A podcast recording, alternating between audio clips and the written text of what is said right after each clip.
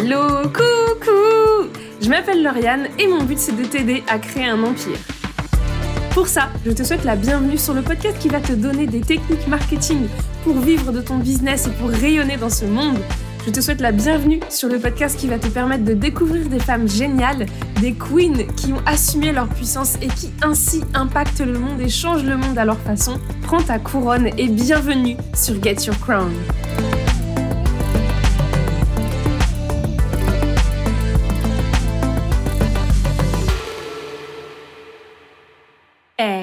Coucou J'espère que tu vas bien. Bienvenue dans un nouvel épisode de Get Your Crown un épisode où je reçois cette fois-ci deux reines. Je reçois Julie et Julia et je leur ai posé la question de comment elles arrivent à lier le fun et le business. Parce que souvent, on se retient de partager certaines choses de notre quotidien, de nos passions et de qui on est, parce qu'on a peur que ça fasse pas assez professionnel. Julie et Julia, elles sont le genre de personnes qui partagent en story les choses qui les font kiffer, les moments où elles rigolent, et ça n'empêche pas que ce soit des professionnels chevronnés. Je suis donc ravie de te présenter cette interview. Belle écoute! Bonjour GNG Hello. Coucou. Comment allez-vous en cette belle journée? Ça va super bien pour une principale raison, c'est qu'il y a du soleil. Pour les gens, et ça arrive encore, qui ne vous connaîtraient pas, est-ce que vous pouvez vous présenter rapidement euh, ce que vous faites et surtout, est-ce que vous pouvez enfin répondre à la question de quel est le premier J de GNJ Toi, tu veux déjà faire les problèmes Alors, le premier J de GNJ, ça dépend des jours. On s'est réparti, figure-toi, les jours de l'année. Jours de garde. Voilà. De qui est le premier J de GNJ En tout cas pour l'instant. Et sinon, qu'est-ce qu'on fait dans la vie, mis à part se battre pour qui est le premier J de GNJ On accompagne les freelances et les entrepreneurs à kiffer leur quotidien professionnel indépendant au travers euh, de bonnes pratiques sur le web, de l'organisation à la production de contenu web, en passant euh, par euh, peut-être des, techniques marketing, voilà, en gros des stratégies, tout pour faire en sorte que, que leur activité se développe dans de bonnes conditions, sereinement, avec le sourire et le kiff. Et c'est la raison principale pour laquelle je vous ai invité ici, c'est parce que je trouve que vous véhiculez vraiment ce côté sourire et kiff. Et hum, souvent, on a peur d'ajouter cette petite touche de kiff et de sourire parce qu'on se dit que ça va pas être professionnel. Alors, est-ce que vous voulez bien m'expliquer déjà comment vous avez décidé de mettre une place aussi importante au kiff dans votre business? En fait, euh, quand j'ai commencé moi à être indépendante et quand j'ai commencé à écrire sur idon'tthink.fr, en fait, c'était du sans filtre, mais sans vraiment de stratégie de sans filtre comme on peut voir aujourd'hui en mode bah, ça devient une stratégie d'être transparent sur Internet. Parce qu'en fait, c'était ma manière de faire et c'était surtout, je suis feignante. Donc, c'était surtout la manière la plus simple et rapide pour moi de créer du contenu et d'être euh, moi-même en fait c'était trop simple. Et puis euh, il y a aussi le côté euh, le côté de la personnalité qui prend aussi le, le, le pas là-dessus. C'est je moi j'ai besoin de minimum un fou rire par jour de multiples éclats de rire. Sinon ma journée n'est pas réussie. Et quand j'ai rencontré Julie ça a été notre premier point d'accroche. Mm. la déconne le rire. Les vannes. ouais les vannes. Mm. on se vanne tout le temps c'est vrai donc au final, c'était très très naturel. C'est ça, c'est pas finalement comme pour répondre à la question initiale, c'est comment et pourquoi on a et à quel moment on a décidé d'injecter ça de manière vraiment très alignée euh, dans notre euh, l'image aussi qu'on véhicule euh, sur le web. Bah, pour le coup, il n'y a pas eu vraiment de moment ni de stratégie de choix de cette prise de décision, c'est qu'on ne sait pas faire autrement finalement que notre volonté c'est aussi d'être 100% nous-mêmes. En fait, on, a aussi choisi de partager les backstage et euh, donc les backstage de notre duo, mais aussi de toute l'évolution de notre activité professionnelle, de nos choix, etc. Voilà, de le partager de manière très transparente et authentique. Forcément, si on cachait l'énorme part, parce que c'est un peu quand on dit ça fait partie de nos personnalités, moi pour moi c'est, je sais pas, une extension euh, de mon cerveau. J'ai des compétences, mais j'ai aussi euh, beaucoup d'humour. Mais c'est très équilibré, c'est-à-dire que l'un sans l'autre, ça ne prend pas vraiment de sens, ça n'a pas la forme que je veux et ça me fait pas kiffer du coup. Donc voilà, par rapport à nos valeurs d'origine, euh, la manière dont on est conçu, elle et moi, et euh, bah, nos objectifs justement de communication sur, euh, sur le web, ben, finalement, c'est, tout ça est très très naturel. Et le kiff fait pleinement partie de ce qu'on vit, mais aussi du coup de ce qu'on montre. Et du coup, pour toutes les personnes qui ont encore un peu peur parce qu'elles se demandent, ok, mais du coup, euh, est-ce que j'ai l'air professionnel quand je montre mes moments de kiff? Vous leur répondez quoi naturellement? Le truc, c'est que de toute façon, j'ai l'impression que c'est une époque un peu révolue de se dire que euh, le voilà ce qu'on dégage, est-ce qu'on est, qu'on est fun, est-ce qu'on est plutôt extraverti, introverti, etc. Ça décrédibilise une image. J'ai l'impression aujourd'hui que tellement en fait l'entrepreneuriat casse les codes de tout ce qu'on a pu euh, nous apprendre ou euh, voir par le passé euh, de, l'environnement professionnel et ce qu'on doit dégager, l'image, etc., le tailleur, tout ça, c'est un peu quand même une époque très old school. Donc bah déjà, je pense que le premier geste, enfin le premier réflexe, ce serait de s'en détacher, de se dire qu'on vit aujourd'hui une nouvelle ère. Et bah, deuxièmement, en fait, je me dis que si dans ta communication, tu froisses des gens par ta personnalité, et parce que tu dégages et ce que tu as choisi de montrer, c'est aussi que c'est pas les personnes qui sont bah, dédiées à te suivre ou à travailler avec toi. C'est ça. C'est après on, on, peut. En fait, ça fait partie euh, de ce fameux client idéal, de cette fameuse audience idéale, etc. Mais ça, c'est encore des grands mots marketing euh, mm. pour simplement dire, ben en fait, si je te fais pas rire, ben arrête de me suivre. Si je t'apprends rien, arrête de me suivre. Et que au final, je préfère euh, mille fois un entrepreneur ou un freelance qui me dit ben, j'ai peu de personnes qui me suivent, mais les personnes qui me suivent, elles m'aiment vraiment pour ce que je suis vraiment au fond de moi, avec mes qualités, mes défauts, mes lubies, mes passions cheloues, etc. Plutôt que quelqu'un qui va avoir une grosse audience, mais qui sera triste en fait. Et c'est selon moi hyper dangereux sur le long terme en plus. quoi. Merci, parce que euh, je suis une grande partisane de ça, évidemment les gens qui écoutent le podcast savent à quel point je parle du persona. Et je dis souvent qu'en fait, euh, si la personne, tu la fais pas rire ou qu'elle aime pas trop la face, enfin, en fait, ce que elle, elle ne trouve pas professionnel, bah, c'est juste euh, des raisons pour elle de ne pas travailler avec toi, mais qu'il y a d'autres gens qui ne vont pas être freinés par ça et que ceux-là, ils vont travailler avec toi. Et en plus, tu vas t'éclater avec eux. Bah, c'est ça. C'est euh, un cercle vertueux, mais dans les deux sens, quoi. Tout autant pour le, le créateur de contenu que le client ou l'audience. Et hum, il y a quelque chose aussi que, qui du coup rejoint ce que vous avez décidé de faire, c'est que vous n'hésitez pas à montrer euh, vos moments de pause. Je pense euh, à vos apéros, je pense à quand Julia monte les jeux vidéo qu'elle est en train de jouer, je pense à quand on voit Julie regarder les matchs de foot, je pense à tous ces moments où vous n'hésitez pas à montrer qu'en fait euh, vous faites autre chose que du travail, que vous ne montrez pas justement que les moments où vous travaillez. Est-ce que ça aussi, vous avez cette facilité à le partager directement ou est-ce que ça vous a demandé un petit peu plus de temps et de réflexion de partager ces moments-là? Moi, ça a été euh, un besoin à un moment donné, donc trop trop chelou, mais euh, mais j'avais jamais euh, vraiment abordé la question sous cet angle-là. Mais au départ, je partageais effectivement en story notamment, je partageais beaucoup ma vie pro parce que bah en fait, ça correspondait aussi à la dose de travail qu'il y avait dans mes journées. Donc il y avait en fait, les stories étaient très représentatives de ma vie à ce moment-là. Donc, euh, il y a eu beaucoup, beaucoup d'années où j'ai partagé uniquement du travail. Et euh, progressivement, en fait, j'avais que des échanges avec ma communauté en MP qui étaient liés au travail, du coup. Et sauf que, genre, passer 21h, 22h le soir, t'as plus envie de parler de travail, tu as envie de parler de trucs plus légers. Et donc, j'ai commencé par poster euh, petit à petit des choses différentes, bah, des jeux vidéo, des livres que j'étais en train de lire, etc. Et donc, je me suis mis à avoir des réactions et des commentaires à ces stories qui, d'un coup, n'étaient plus liés au travail, mais liés à d'autres choses. Et du coup, ça me faisait plaisir, en fait, même de répondre à CMP à 22h, 23h, parce que bah, du coup, c'était plus du travail. Et j'ai commencé à partir de ce moment-là à tisser encore un autre lien un lien où, ben certes, on a comme point commun qu'on est tous indépendants, mais ça nous rajoute un point commun parfois quand on joue au même jeu vidéo ou quand on lit le même livre.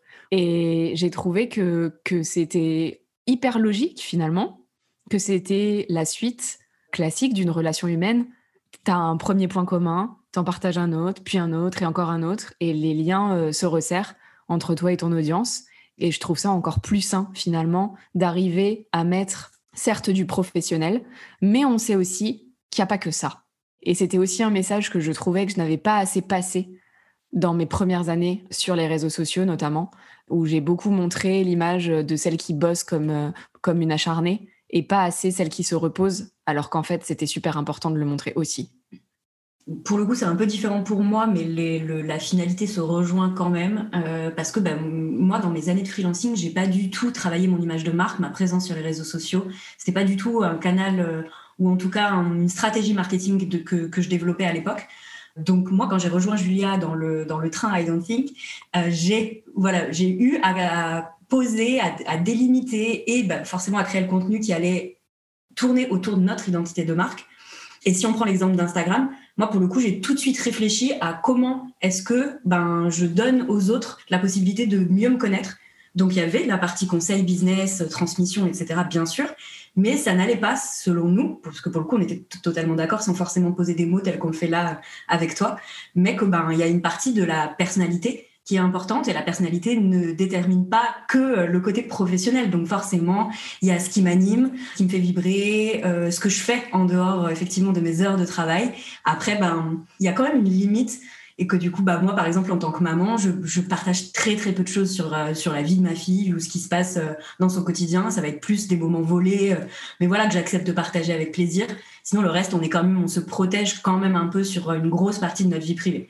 J'adore le fait que tu en aies parlé parce que ça fait partie des questions que je voulais vous poser, notamment parce que en vrai, malgré le fait que vous arrivez à partager beaucoup de choses et que du coup on arrive à bien vous connaître, ou en tout cas à connaître pas mal de vos loisirs, il y a plein de choses qu'on ne sait pas sur vos vies, euh, ce que je trouve absolument génial. Mais par exemple, on n'est on pas capable de dire euh, si vous êtes dans une relation ou pas.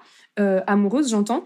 Euh, on n'est pas capable euh, de dire combien il y a de personnes dans vos familles. on n'est pas trop capable de, de, dire ça. Et je trouve ça absolument génial, justement, parce que vous avez vraiment, je trouve, réussi à trouver la balance entre partager un peu de vous sans pour autant dévoiler votre vie privée. Comment vous arrivez à faire cette balance naturellement? Moi, j'ai tendance à dire que je ne partage que les trucs sur lesquels je suis OK de recevoir un retour. Donc, par exemple, ça m'éclate d'avoir des retours sur mon chat et par contre, personne n'est au courant de ma situation amoureuse ou pas. Les gens sont rarement au courant de quels sont les membres de ma famille, est-ce que j'ai des frères et sœurs et tout. Euh, j'en parle beaucoup moins et de façon beaucoup plus, comment dire ça, pas cachée, mais... Subtile en gros. Oui, voilà. Beaucoup plus, euh, juste j'effleure ce sujet-là. Mm, mm.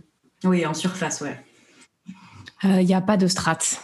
Non. C'est que, c'est que de l'intuition. Il y a des choses qui pour nous sont no way, mais genre le sujet il vient même pas dans notre cerveau, tu vois. On se pose même pas la question, c'est juste c'est comme ça, c'est no way. C'est vrai, mais je suis assez d'accord avec le critère de Lauriane sur le côté est-ce ce sur quoi j'accepte de recevoir des retours, c'est un très bon tu vois sans forcément l'avoir verbalisé en amont nous de notre côté, moi je suis euh, totalement d'accord avec ça. Moi j'ai un, bémol, j'ai un bémol. moi par exemple, je partage euh, ce que je mange, je mange mal, je mange mal, je mange pas équilibré, etc. Je reçois des retours Quoique très peu, hein, très très peu. C'est très, c'est très rare que je reçoive des conseils non sollicités euh, sur ma mm. façon de me nourrir et de m'alimenter, quoi. Et pourtant, je le partage et j'aimerais pas qu'on vienne critiquer la façon dont je me nourris. Mm. Voilà. Mais, mais je le partage quand même parce que c'est devenu un running gag, quoi.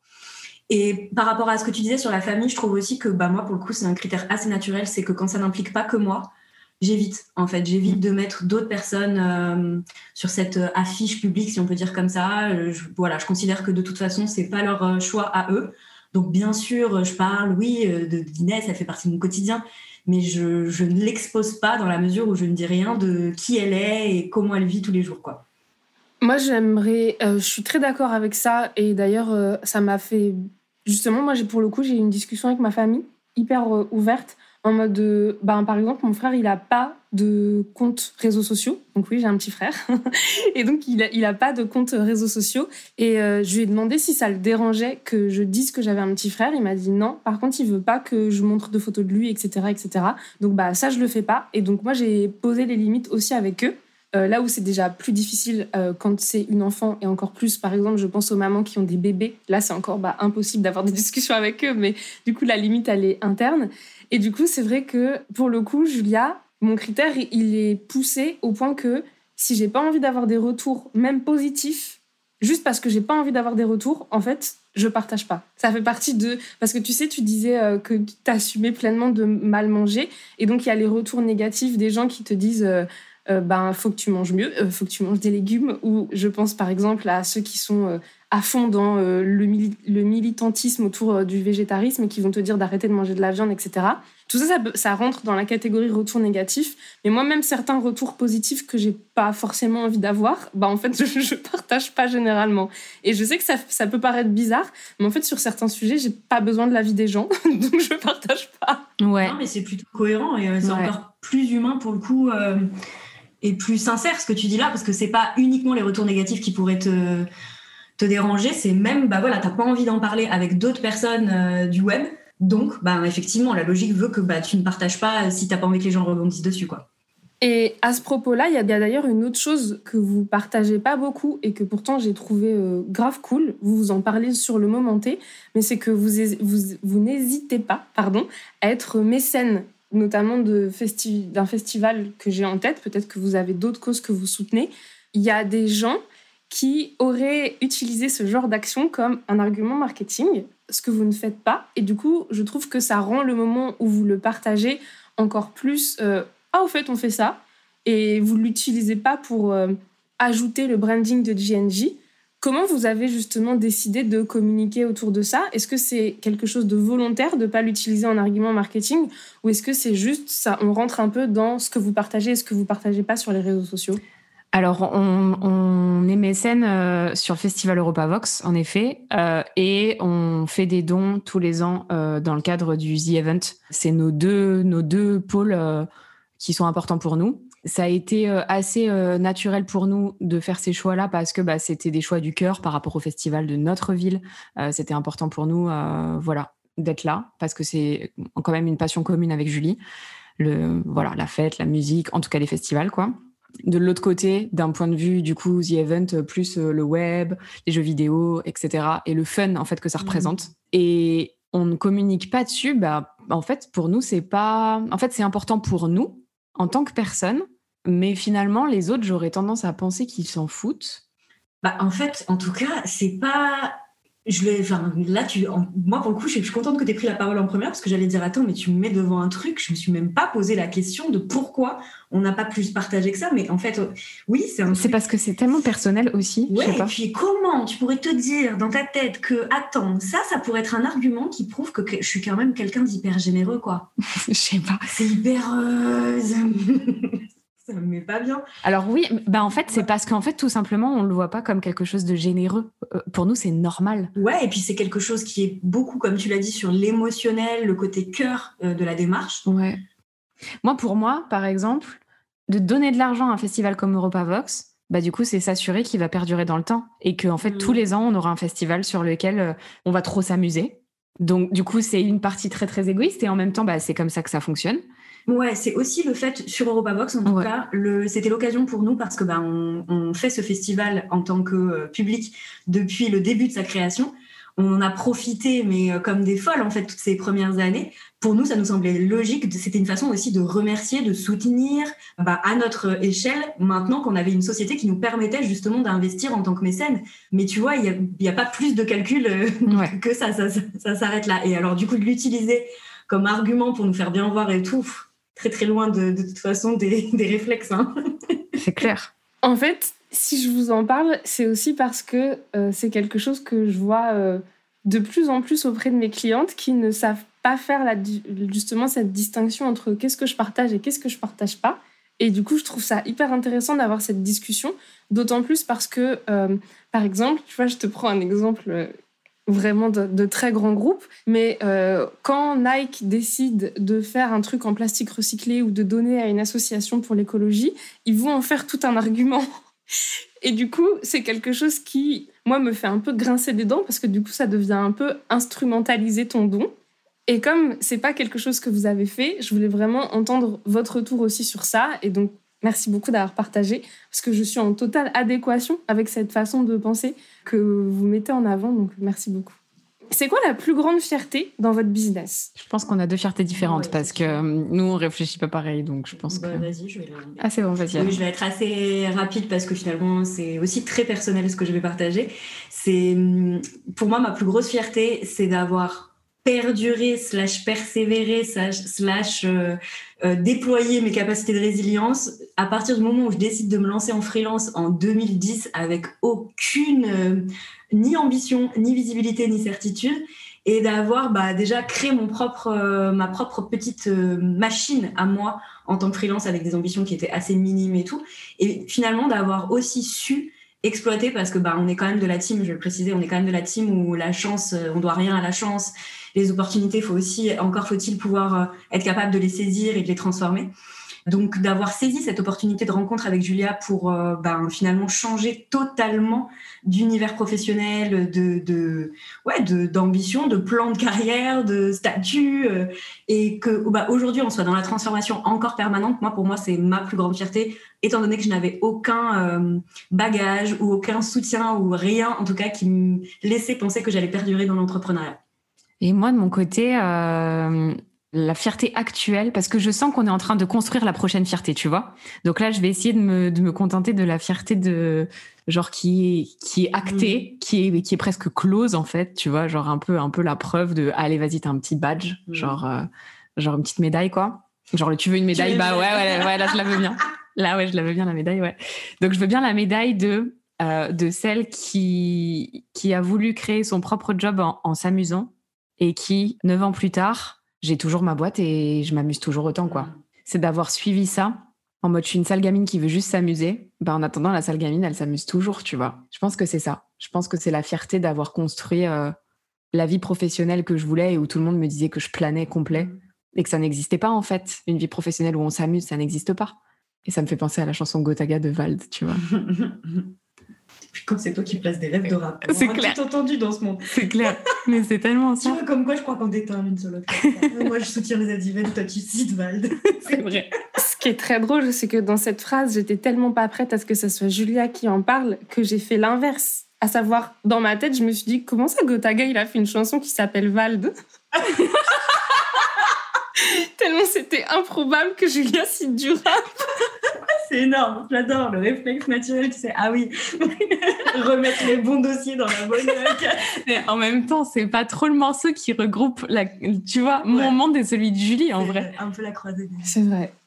Est-ce qu'il y a eu un moment où vous avez euh, senti que ça y est, vous portiez votre couronne, que vous l'assumiez pleinement? Un peu le côté... Euh, ok, soit ça peut être le moment où en fait tu te rends compte que tu es chef d'entreprise, le moment où tu sens que ok, en fait j'ai un impact sur tous ces gens-là et tout. Est-ce qu'il y a un moment comme ça dans votre carrière, je peux dire, dans votre carrière? Pour moi, c'est tous les moments et tous les événements, en live notamment. Les choses en live où on est face à des gens euh, qui nous remercient, euh, tu vois, la vague d'amour dans le chat de la flamme, euh, des choses comme ça où on a une preuve immédiate qu'on fait du bien sur des gens et on n'a pas forcément l'habitude de ça parce qu'on est plus du genre à, transmettre en asynchrone, c'est-à-dire on produit, hmm. puis les gens consomment ce qu'on fait. Et donc on a peu de retour direct tout de suite de l'impact qu'on peut, voilà, qu'on peut avoir. Et donc du coup, c'est dans ces moments-là où je ressens beaucoup de, beaucoup de reconnaissance. Euh, un mix de la gratitude et de la fierté. Aussi, ouais, c'est ça. du coup, ça devient concret. C'est-à-dire, les gens m'envoient de la reconnaissance et moi, tout de suite, euh, genre, effectivement, je, je, je ressens une gratitude immense. Limite, je suis gênée parce qu'on n'a pas l'habitude de ça, mais c'est typiquement dans ce genre de pic, mhm. en fait, qu'on est, euh, enfin, que moi, personnellement, je, je, je me sens reine. couronne, ouais. Mais du coup, t'es pas ma gossure pour rien parce que ça fait totalement euh, le, En fait, elle a, créé la première partie du, de la réponse. Et la deuxième partie, qui je pense que tu es d'accord avec moi, c'est que, ben, elle l'a dit, ce sont des pics, ce sont des moments euh, qui sont souvent, ben oui, instantanés et euh, dans l'échange direct, même si c'est virtuel, mais en tout cas dans l'échange direct. Mais ben, c'est éphémère tout ça. C'est-à-dire que de nous-mêmes, on peut très vite aussi retomber dans un truc euh, ah bah non, je suis vraiment qu'une grosse merde en fait, euh, ou euh, bah ça j'y crois plus, ou tu vois, c'est c'est vraiment par vague, c'est éphémère, ça dépend du contexte. Et ce qui une couronne qui est acquise à un instant T peut être complètement, ou en tout cas je peux je peux je peux me sentir plus légitime pour la pour la porter dans un autre contexte. Donc c'est jamais rien n'est acquis, la fierté qu'on a envers nous-mêmes ou la reconnaissance qu'on peut recevoir, tout ça je t'imagine, euh, je t'imagine poser ta couronne avant d'aller te coucher, en mode, euh, en mode, bah, on verra demain si je la remets, hein, mais là c'est pas au programme. là tout de suite je vais dormir sans. Mais de toute façon, c'est sûr et certain que même les reines, il y a le moment où même avec la couronne sur la tête, tu te dis, elle est un peu lourde là quand même ma couronne, tu sais, sous le poids des responsabilités en mode. c'est clair. clair. Comment vous cultivez la joie au quotidien? Oula. Voilà. Ah ben, ça commence euh, par les vannes. Euh, en fait, c'est un mix entre du naturel, c'est-à-dire qu'on ne sait pas faire autrement. Même les jours où on est de mauvaise humeur, il y aura forcément une vanne, une blague, une, un, petit euh, tacle à l'autre ou envers autrui, hein, parce qu'on est pas, on est généreuse aussi. c'est clair.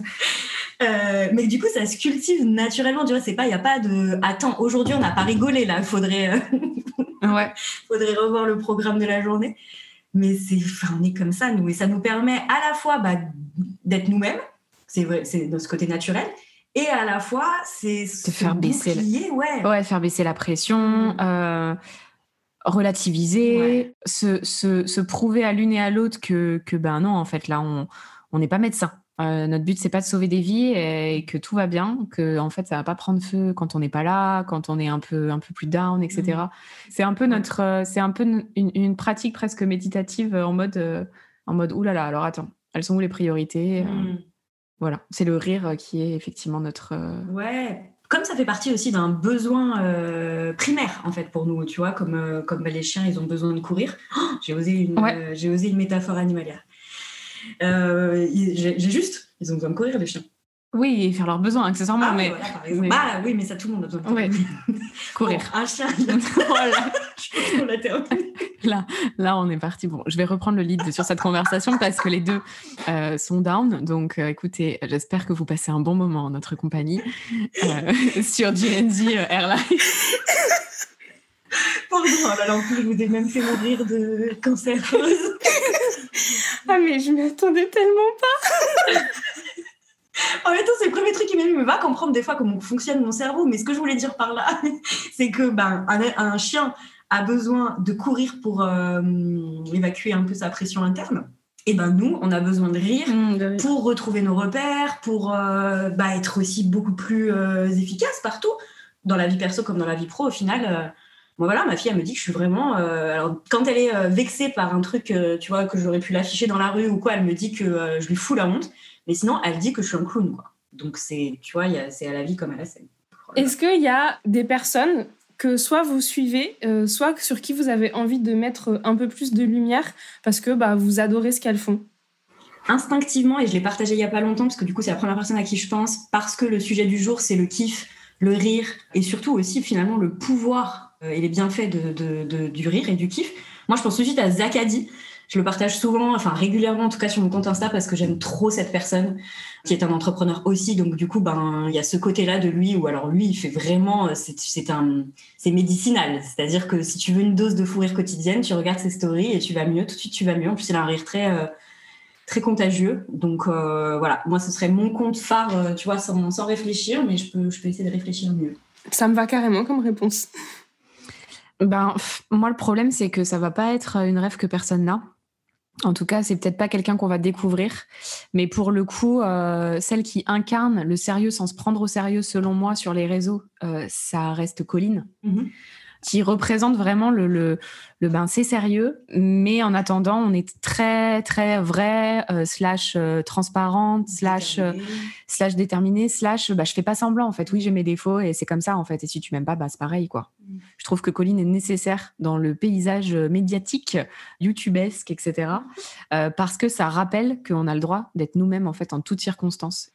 Merci beaucoup. Et euh, j'invite évidemment tous les gens à aller vous retrouver. Et en fait, euh, je crois que plutôt que de les renvoyer vers vos comptes Instagram, je crois que je les renverrai directement vers la chaîne YouTube parce que je trouve que ce que vous arrivez à transmettre dans les vlogs mensuels, c'est vraiment genre euh, l'essence de GNJ et que ça fait trop du bien de vous suivre comme ça. Trop, trop gentil. Merci beaucoup. Bisous. Bisous. À bientôt. Merci beaucoup d'avoir écouté cet épisode. J'espère que ça t'a plu de te rendre compte à quel point on pouvait mettre plein de touches de fun, de joie et dans sa communication et dans son business et que ça n'empêche pas du tout le fait d'être professionnel, de kiffer son business, de faire grandir son business et surtout qu'en fait c'est plutôt bénéfique puisque ça te permet aussi bien d'attirer des clients avec qui tu vas vraiment t'éclater que de kiffer toute ta communication et de kiffer les échanges que tu vas avoir avec ton audience. J'espère que c'est la leçon que tu vas garder de cet épisode. J'espère aussi que cet épisode t'a donné le sourire. J'espère évidemment que ça t'a plu. que ça t'a motivé ou que ça t'a appris des choses. Je te souhaite une merveilleuse journée ou une très belle soirée selon quand tu écoutes cet épisode. Bisous, à la semaine prochaine